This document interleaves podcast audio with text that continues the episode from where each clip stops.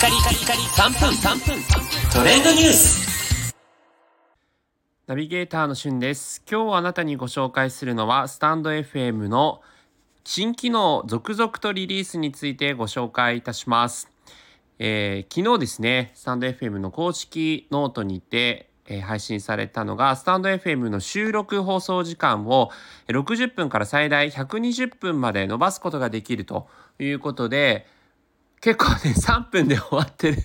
身としては60分以上のやっぱ放送時間をされる方がいらっしゃるんだなっていうふうに思ったんですけれども。えー、収録放送ライブ放送だとねまああのー、1時間半とか2時間とか見かけますけど収録放送でやっぱり60分120分っていうね、まあ、何か対談したりとかイベント的なものがあるとそれぐらい必要なことってやっぱあるんだなということで、まあ、伸びたということで、えー、一部のユーザーさんからはより使いやすくなったんじゃないかというふうに思います。またですね、えー、スタンド FM を開いているさなかも何かスタンド FM の、まあ、新着放送だったりとか、えー、自分の放送にコメントがついたなどといったことがあれば、えー、お知らせの、えー、ものがですね、表示するようになりました。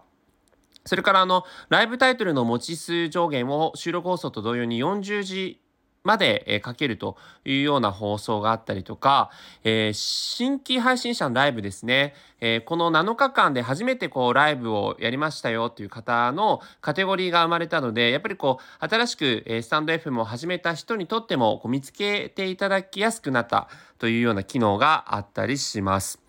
それからまあ何といってもね、コンテンツ販売機能というものが、全ユーザーに、えー、開放されたということで100円あ120円から1万円までの55段階中でお好きな金額を設定してスタンド FM で手軽に音声コンテンツを販売できるようになったということですね。